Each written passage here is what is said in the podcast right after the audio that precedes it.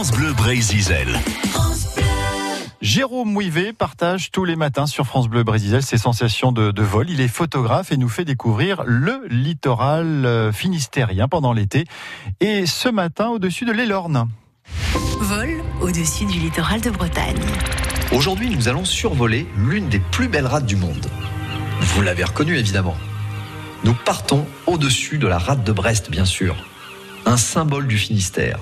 Saviez-vous qu'il y a 14 000 ans, la rade de Brest était une steppe parcourue par des troupeaux et des chasseurs? La montée des eaux a permis à la rade d'embrasser son destin maritime et de devenir une véritable petite mer intérieure d'une surface de 180 km.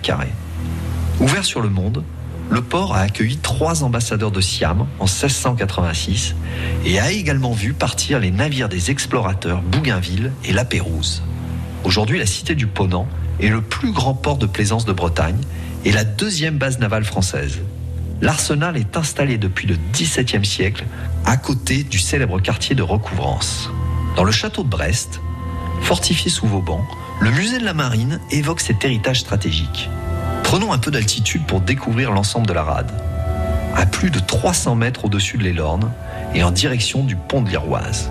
Le ciel est dégagé, la visibilité exceptionnelle, grâce à un temps sec et un voile atmosphérique inexistant. Sur ma droite, la ville de Brest et ses ports. Face à moi, l'immense rade et la pointe des Espagnols. Et sur ma gauche, les rives boisées de l'Elorne.